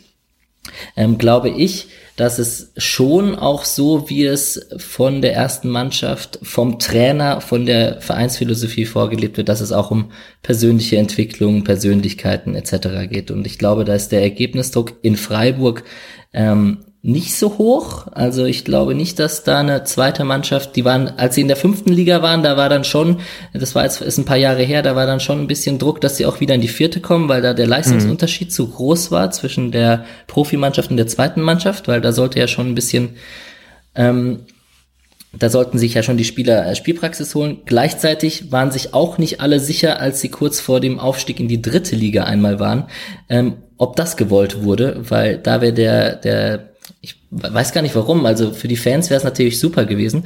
Ich glaube, da wäre dann wieder zu viel Ergebnisdruck hinten dran gewesen. Und natürlich von den Kosten von Stadion, von Mösle-Stadion, ja, nein, ja. ganz zu schweigen. Ähm, mhm. Aber ich glaube nicht, dass in der, bei den A-Junioren zum Beispiel, die spielen traditionell ganz gut mit im Pokal und sind auch mal im Pokalfinale, haben ja den Titel geholt. Immer mal wieder. Ähm, ich glaube nicht, dass da groß der Ergebnisdruck im Vordergrund steht. Man möge mich eines Besseren belehren. Ich bin leider auch nicht jede Woche im Mösle-Stadion. Und gibt so einen Spieler oder mehrere Spieler, wo du sagst, merk dir mal den Namen Max, die wirst du in ein, zwei, drei Jahren im Profifußball sehen? Aus den, aus den A-Junioren jetzt direkt bin ich leider nicht so der krass großeste Experte. Da bin ich leider auch auf Ergebniszusammenfassung, auf mal ein paar Videoschnipsel angewiesen und jetzt mittlerweile zum Glück auch auf ein bisschen Berichte, die mir zugetragen werden. Bei der mhm. zweiten Mannschaft hätte ich vor kurzem äh, weise wie ich bin noch die Schlotterbecks gesagt natürlich. ähm, Logisch. Natürlich. Ähm, ich glaube, da ist der Sachanenko ist ganz gut. Das ist auch ein Innenverteidiger, Linksverteidiger, der ganz gut ist. Und ähm, ja, wenn man ein bisschen romantisch ist, hofft man natürlich auf den kleinen Bruder von Jonathan Schmid, der da momentan auf seine Einsätze kommt in der zweiten Mannschaft. Aber ähm, ich glaube, da gibt es viele. Äh, Ivica Banovic, vielleicht greift er auch nochmal an. ja, vielleicht kommt er nochmal zurück. Um mich ein bisschen aus der Affäre zu ziehen, muss ich natürlich ja. diesen Namen auch nennen. Ähm, nein, also aus, der A, aus den A-Junioren zum Beispiel kann ich es gar nicht sagen. Da bin ich leider auch zu weit weg mittlerweile. Ja, das wäre ja auch, also ähm, hätte mich jetzt auch fast gewundert, aber ich dachte, ich stelle die Frage mal, vielleicht ähm, gibt es ja noch jemanden, der hat man ja immer wieder bei Dortmund, ähm, gibt es ja gerade, ja toll, habe ich den Namen gerade auch vergessen, gibt es einen Spieler, der in der U17 bzw. U19 alles äh, kurz und klein genau. schießt. Genau, auf und, den Namen komme ich auch nicht, aber gehört davon. ja, genau. Googelt selber, liebe ja. Hörerinnen und Hörer. Hier geht es um SC. Und ähm, wenn wir schon mit den Hörern reden, dann ist das natürlich ein, ein Aufruf an alle, die in den Jugendmannschaften ähm, gewisse Spieler sehen, die es bestimmt packen werden, hm. mir Bescheid zu sagen, damit wir das hier dem ganz großen Publikum ähm, genau bereitstellen können. Ähm, zweites Segment sind die ausgeliehenen Spieler vom SC. Wir versuchen ein bisschen darauf zu schauen, ähm, was die hauptsächlich in der zweiten Liga so treiben. Zwei davon noch in der Schweizer Liga. ganz auf Anhieb gibt's einen, soll ich die Namen vorlesen oder weißt du, welche so ausgeliehen sind? Ach Gott, das, das Peinliche ist, dass ich ja jetzt schon bestimmt drei Folgen von deinem Podcast gehört habe und deswegen sollte ich eigentlich alle kennen. Mir fällt gerade kein einziger an. Das ist alles in Ordnung. Also es gibt den Mohammed Träger bei Paderborn, den Jonas Führenbach bei Jan Regensburg, es gibt ja. Fabian Schleusener bei SV Sandhausen, ähm, Patrick Kammerbauer, der auf keinen grünen Zweig kommt bei, ähm, bei Kiel und eben die in der Schweizer Liga Jorik Rave und Vincent Siero. Ja, logisch, ja, okay. Die beiden sind wohl die prominentesten ja, logisch. unter mhm. den Spielern. Ähm, ja, fangen wir vielleicht ganz kurz mit Fabian Schleusender an, weil da gab es eine Hiobsbotschaft am Wochenende. Der hat sich bei einem Zusammenprall mit äh, Ingolstadt-Torhüter Schauner leider das Schienbein gebrochen. Äh, 26 Spiele, 10 Tore, 1 Assist. Dabei wird es diese Saison bleiben und ob er es pünktlich schafft zur Vorbereitung, in Freiburg jetzt wohl ein Fragezeichen. In der Form, in der er war, hätte er sicherlich nochmal angegriffen hier in der Vorbereitung. Ja, äh, eine sehr traurige Geschichte für alle Fabian mhm. Schleusener Fans. Ich kenne ihn persönlich. Er kam schon mal nach einer Verletzung beeindruckend zurück. Äh, es bleibt zu hoffen, dass er das wieder machen kann, aber er ist jetzt auch leider nicht mehr der aller, aller, aller jüngste, der, der eine beeindruckende äh, Entwicklung hinlegt, aber jetzt nochmal so eine Verletzung, das ist schon echt bitter. Mhm. Mm, es gibt äh, Jonas Hörnbach eben, der hat, äh, die haben 1 zu 1 bei Darmstadt gespielt. Ähm, der hat sich wieder festgespielt in der Startelf bei denen. Die spielen nächste Woche zu Hause gegen Bochum. Und es gibt eben Mohamed Träger, der saß dieses Mal, der ist eigentlich Stammspieler auf Rechtsverteidigung, saß aber diesmal auf der Bank, weil er, also vermutlich, weil er äh, mit Tunesien unterwegs war, mit der Nationalmannschaft. Ähm, die haben 3 zu 1 bei Union Berlin gewonnen und sind jetzt äh, auf dem vierten Platz, drei Punkte hinter denen. Das war ein Ergebnis, was mich doch sehr überrascht hat hier aus Berlin. Mhm. Das glaube ich. Und ähm, ja, Patrick Kammerbauer habe ich eben schon erwähnt, der schafft es irgendwie gerade nicht. Äh, der sitzt meistens auf der Bank und schafft es nicht auf Einsätze zu kommen. Für den, der hätte mal lieber in Nürnberg bleiben sollen. Das habe ich letzte Woche schon gesagt. Und dann gibt es äh, Jorik Rave bei den Grasshoppers Zürich. Die haben jetzt mal ein Pünktchen geholt, sind aber tatsächlich einfach immer noch gnadenlos Tabellenletzter in der Schweizer Liga. Er, er in sechs Spielen kein Tor und einen Assist. Also von den, zumindest kommt er auf Einsatzzeiten, aber so die glückliche Entwicklung in der Schweizer Liga ist es jetzt auch nicht wirklich. Ähm, und der spielt nächste Woche kommt es zum direkten Aufeinandertreffen. Oh, das stimmt gar nicht. Am Mittwoch kommt es zum nächsten Aufeinandertreffen. Jetzt, übermorgen oder morgen, wenn ihr es euch heute anhört. Ähm, am Mittwoch eben spielt äh, Jori Kravé mit den Grasshoppers Zürich gegen Vincent Siero in St. Gallen, der der absolute Leistungsträger ist, die jetzt aber auch ein bisschen durchgereicht wurden und ähm, am Ende in letzter Sekunde gegen Young Boys Bern verloren haben, die ja ähm, Tabellenerster sind, jetzt aber Tabellenplatz siebter sind. Das heißt, wenn für Jori Gravé und die Grasshoppers Zürich noch irgendwas gehen sollte, dann sollten die mal schauen, dass sie gegen Vincent Siero gewinnen. Ich versuche es mir vielleicht anzuschauen, weil es ja doch zwei Spieler sind, die direkt aufeinandertreffen. Das wäre doch ganz spannend. Ähm, Juri Grave ist dir bestimmt ein Begriff, Vincent Siero. Klar. Glaubst du, die greifen ja. nochmal an? Das kannst du wahrscheinlich nicht einschätzen aus der Entfernung.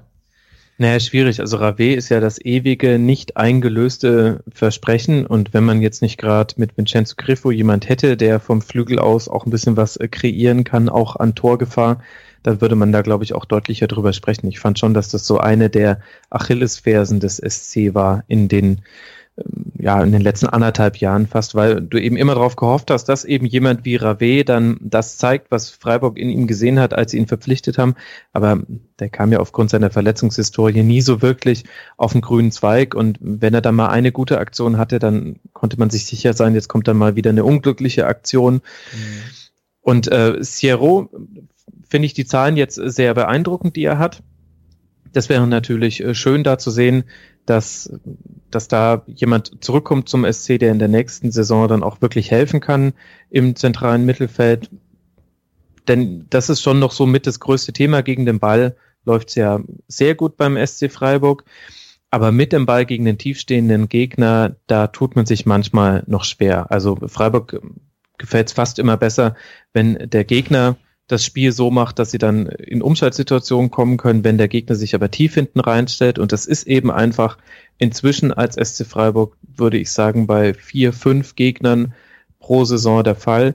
Dann tun sie sich manchmal ein bisschen schwerer. Und da könnte natürlich so ein Jaro in einer guten Verfassung eine wichtige Rolle spielen. Ja, 10 Tore, 3 Assists in 25 Spielen ist schon sehr beeindruckend. Also, das ist schon sehr gut. Mhm. Wobei man jetzt, also ich, ich mache das fast nicht auf über die Schweizer Liga, ich kann es nicht einschätzen. ähm, ähm, kommen wir zum letzten Segment. Und ähm, da kannst du jetzt auch wieder ein bisschen mehr mitreden als bei den ausgeliehenen Spielern und bei den anderen Mannschaften, weil da geht's jetzt um die Bundesliga und um die anderen Ergebnisse des Wochenendes. Du hast ja, ja. du hast ja schon mehr als zwei Stunden im Rasenfunk darüber gequatscht. ja. Im Prinzip geht's nur darum, was für Auswirkungen das denn jetzt auf den SC alles hat. Und der SC, sag es einfach, er ist, der, er hat den Klassenerhalt geschafft. Traust es dich zu sagen? Ja, ja, ja. Also als äh, neutrale Beobachter kann man das sagen. Sogar Christian Streich war da ja relativ äh, locker. Also und wenn wenn sogar der sich mal locker macht, dann kannst du davon ausgehen. Nee, der Klassenerhalt äh, sollte so gut wie eingetütet sein, vor allem weil ja die Mannschaften dahinter auch noch gegeneinander antreten. Das heißt, das ist jetzt durch und das muss man dann auch das darf man nicht gering schätzen, nur weil es jetzt schon so häufig passiert ist, wenn man sich mal überlegt, wie der SC über um die Punkte kämpfen musste zum Teil und was für wichtige Siege da zwischendurch mit drin waren. Also wenn man sich das Wolfsburg-Spiel zum Beispiel äh, vor Augen führt. Das war ja total wichtig, da dann mal am vierten Spieltag den ersten, den ersten Sieg zu holen. Das Heimspiel gegen Gladbach war irre wichtig. Das war so eine Phase, wo man kurz so das Gefühl hatte mit dieser 4-1-Niederlage da in Augsburg, dass es jetzt wieder ins, ins Rutschen kommt. Dann dieses völlig unglaubliche 3-0 zu Hause gegen Raba Leipzig, auch in so einer Phase, wo man aus den vier Spielen vorher zwei Niederlagen und zwei Unentschieden geholt hatte, auch wenn das Unentschieden gegen FC Bayern war. Also es zeigt so ein bisschen, wenn man die Saison vom SC Freiburg nacherzählt, dann hast du immer wieder diese Highlight-Spiele und zwischendurch aber jede Menge Unentschieden. Neun Stück waren es jetzt insgesamt und vor allem, äh, Entschuldigung, elf Stück waren es insgesamt. Und, und jeder dieser Punkte war hart erkämpft. Ein paar hat man auch ein bisschen noch hergeschenkt. Die Geschichte schreibt der SC, aber das kennt man ehrlich gesagt auch schon als SC-Fan mhm. oder als jemand, der sie näher verfolgt. Aber diese Unentschieden waren zum großen Teil einfach hart erkämpft und der SC ist das perfekte Beispiel, was zeigt, es summiert sich am Ende der Saison auf und gefühlt hat der SC jetzt zum dritten Mal in Folge mit diesen hart erkämpften Unentschieden die Klasse gehalten. Ja, die Unentschieden, ne, das ist ein Thema. Also ist schon, schon echt gut. Hoffen, Hoffenheim und Freiburg, beide mit elf Unentschieden. Ansonsten kommen die ersten erst wieder mit neun und unten eben die Mannschaften, die zum Beispiel Nürnberg an Hannover mit, mit drei Siegen. Hannover hat halt fünf und Nürnberg sieben. Und Stuttgart auch nur fünf Unentschieden. Da Langsam ernährt sich das Eichhörnchen, wird da mit Zahlen untermauert. Ja, absolut. Und so war es doch. Also ich habe es jetzt nicht mehr genau im nee, Kopf, schon, aber in der letzten Saison war es ja auch so. Ja. Also das ist ähm, die, die, also und dann vor zwei Jahren hatten wir das, dass sie dann so häufig am Ende noch Spiele hergeschenkt haben. Das war dann so ein bisschen äh, die Ausnahme von der Regel. Aber jetzt ist es eben so, es ist sehr schwierig, den SC zu besiegen. Erst neun Niederlagen, da stehen sie sehr gut da in der Liga, wenn man sich mal anguckt. Alle dahinter haben 13, 15, 14, 17, 17, 19. Also das ist eine komplett andere andere Liga, in der da der SC spielt, die sind sehr schwer zu besiegen. Da war jetzt das Bayern-Spiel das perfekte Beispiel für. Und das ist eine unglaubliche Qualität. Und man schätzt das halt so schnell mal ein bisschen gering, weil halt so ein 1-1, ja, das ist halt ein 1-1. Jetzt war es halt mal gegen FC Bayern, deswegen sagen dann alle, okay, es war ein tolles 1-1. Aber wenn das dann zum Beispiel ein 2-2 gegen Stuttgart ist oder ein 1-1 gegen irgendjemanden, gab es ja genügend in dieser Saison, Hannover 96 zum Beispiel, Werder, mhm. dann geht man aus dem Spiel raus und denkt sich so, hm, irgendwie hätte da nicht mehr drin sein können. Und klar, ist immer, aber dieses eins, eins dieser eine Punkt, das ist unglaublich viel wert. Bayer Leverkusen hat zweimal öfter verloren als der SC. Krass. Ja, Genau, also und das musste eben erstmal hinbekommen. Und in der letzten Saison, ich habe es jetzt gerade mal nachgeguckt, da waren es zwölf Unentschieden und acht Siege. Jetzt hat man sieben Siege und elf Unentschieden. Das heißt, da bist du nicht so weit davon entfernt. Und da hatte man, gut, es war auch eine andere Situation im Abstiegskampf, aber da hat man es ja gerade noch so auf den 15. Tabellenplatz geschafft.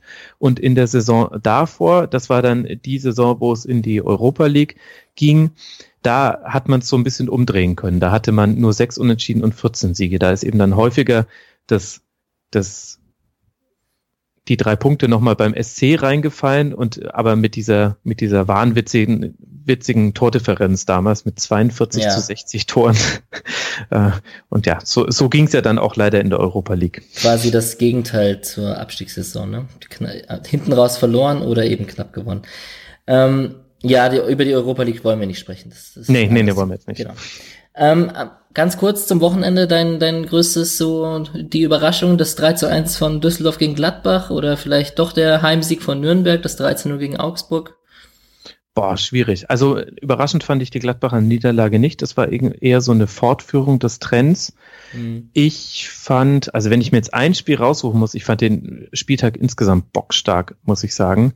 Das 4 zu 1 von Hoffenheim gegen Leverkusen. Das war, war ein klasse Spiel und das war unglaublich wichtig für Hoffenheim, um dran zu bleiben, was auch immer man von diesem Verein halten mag.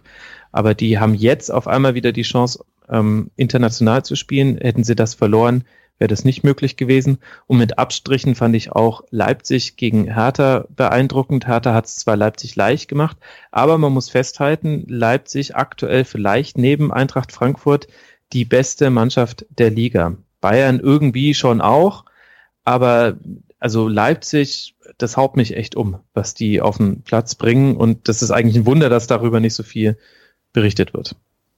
Mhm. Ja, die Leipziger sind schon gut. Und äh, schafft es Frankfurt in die Champions League? Mmh. Naja, fragen. also der Theorie nach für einen Freund. Die, der Theorie nach sind die Chancen gar nicht so schlecht. Ich kann es mir aber immer noch nicht so ganz vorstellen, weil, also die Eintracht spielt ja derzeit eine Saison gegen alle Wahrscheinlichkeit.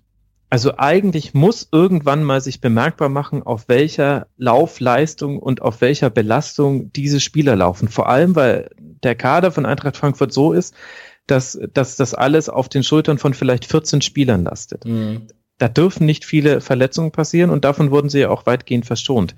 Und das kann jetzt natürlich sein. Aktuell sieht alles danach aus, als würde das aufgehen und die kommenden Gegner der SGE sind jetzt auch nicht so, dass man da irgendwie das, das große Schlackern bekommt. Die großen, die großen Gegner sind schon weg. Also Hoffenheim, Leipzig, Dortmund, gegen die hat man schon gespielt auch in, und in der Regel nicht verloren gegen Gladbach sogar gewonnen. Und jetzt kommen halt eigentlich in Anführungszeichen nur noch so Gegner wie Schalke, Augsburg, Wolfsburg, Hertha, Leverkusen okay, Mainz und Bayern okay am 34. Spieltag. Aber eigentlich sieht alles nach Champions League aus. Ich, ich glaube aber nach wie vor nicht, dass man das durchziehen kann über eine Saison. Irgendwann muss jetzt noch eine Phase kommen, in der man das merkt, vielleicht in dem Sandwich zwischen den beiden Benfica-Spielen, das spielt man zu Hause gegen Augsburg, vielleicht merkt man es auch schon vorher, jetzt dann auswärts auf Schalke, wo eben Schalke sich hinten reinstellen wird und sagen wird, ja, okay, also viel Erfolg euch, wir gucken euch jetzt mal zu, wenn ihr keine Konter fahren könnt, dann, dann ist euch schon mal eins eurer Offensivmittel genommen. Also so ganz mag ich nicht dran glauben. Hängt aber ehrlich gesagt auch damit zusammen, ob die hinten dran nochmal irgendwie das Ruder rumreißen können. Also weil eigentlich kann sie wahrscheinlich nur Gladbach oder ein sehr starkes Leverkusen noch abfangen. Werder sehe ich da nicht so. Und das ist so die Variable, die die Eintracht, die gerade zugunsten der Eintracht läuft. Ja, es wäre ihnen zu gönnen, meiner Meinung nach. Das auf jeden Fall. Es wäre der Wahnsinn. Ähm, Schalke, klassischer Hüb Stevens, da war er, der 0 zu 1 Sieg, äh, scheint jetzt auch auf, äh, auf der Spur zu sein, zumindest äh, die Rettung anzupeilen. Und ähm, ja, im Prinzip wollte ich kurz über die Bundesliga reden, weil mich auch äh, der User Daniel Kugler darauf angesprochen hat. Dass am Anfang habe ich das öfters gemacht, hier noch kurz über die anderen Spiele und über die Einordnung zum SC zu reden. Irgendwann war der SC dann so ein bisschen auf der sicheren Kante und dann hat es gar nicht mehr so viel Spaß gemacht, über die anderen Spiele zu reden, weil es eigentlich schon durch war. Aber der, wenn wir Max Jakob Ost vom Rasenfunk hier haben, der natürlich alle neun Spiele. Schaffst du es, du schaffst, schaffst du es alle zu schauen?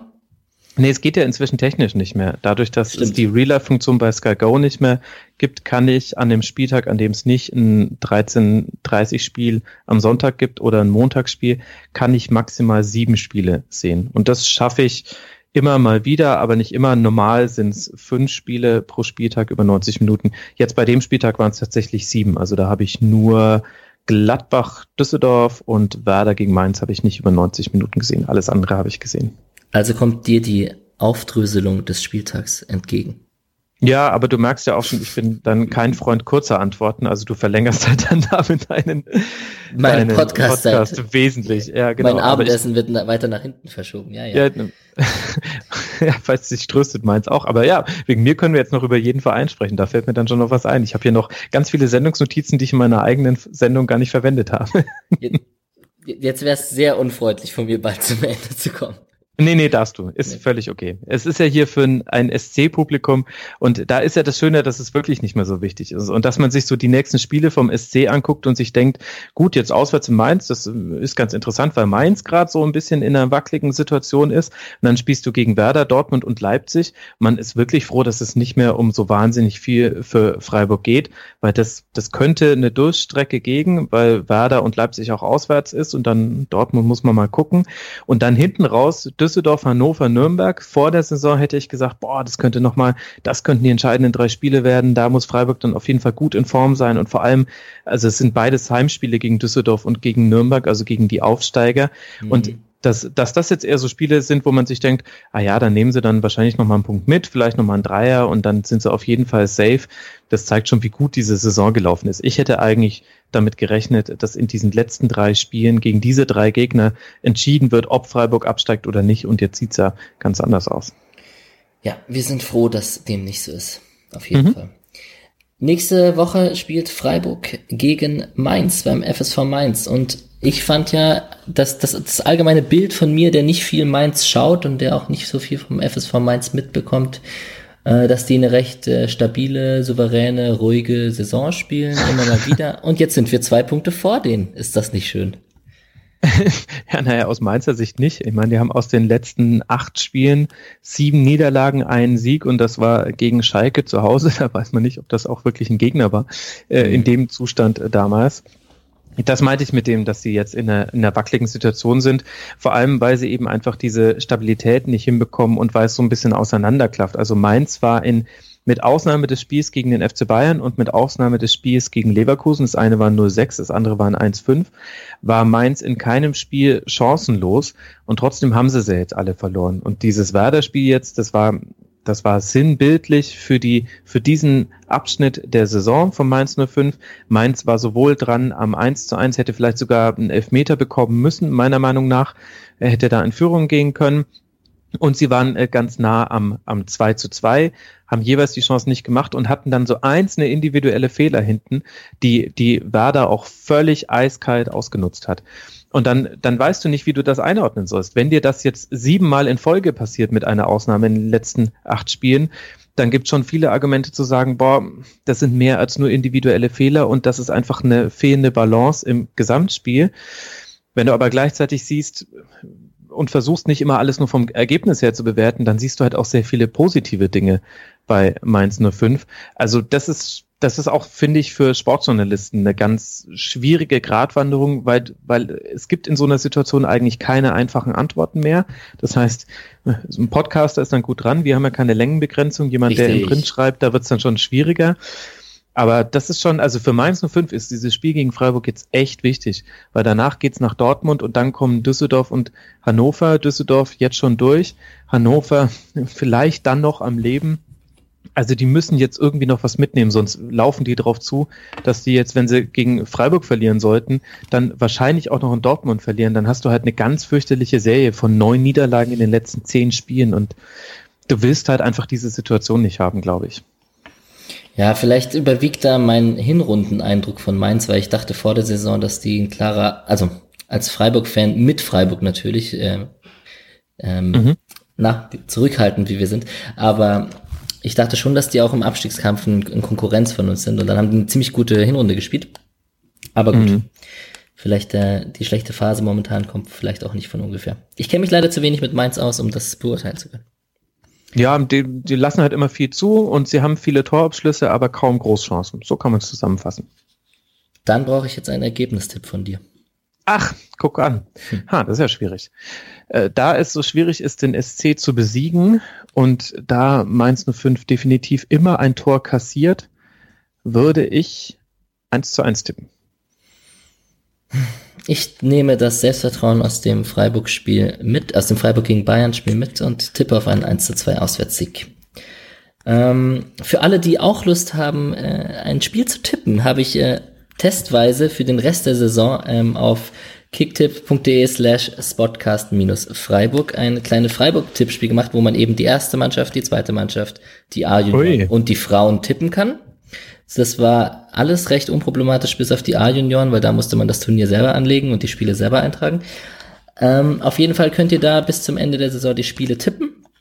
Und wenn das gut läuft, wobei, womit es auch aussieht, es haben 19 Leute jetzt den ersten Spieltag mitgemacht und ähm, User PJ und User SCF 2703 haben jeweils äh, acht Punkte geholt. Das heißt, alle drei Spiele die richtige Tendenz getippt. Ähm, sogar noch das 1 zu 1 als Ergebnistipp richtig gehabt von Freiburg gegen Bayern. Und wenn das alles eben, wie gesagt, gut läuft, dann wird das in der nächsten Saison wahrscheinlich ein bisschen größer aufgezogen. Vielleicht gibt's am Ende auch was zu gewinnen. Wer weiß, wie das alles wird nächstes Jahr. Ich bedanke mich auf jeden Fall, dass der Podcast in die richtige Richtung geht und auch eben dank Gästen wie Max Jakob Ost, der heute zu Gast war. Vielen herzlichen Dank, Max. Danke, vielen Dank für die Einladung. Ich wünsche dir einen schönen Abend. Danke, wünsche ich dir auch. Und ich habe mich schon angemeldet. Jetzt hast du 20 Mitglieder. Sehr gut, sehr gut, sehr gut. Du bist echt fix hier nebenher an deinem Computer. Das muss ich dir lassen. Also, das ist nicht schlecht. Vor allem mit der Recherche mit der Bundesliga und so.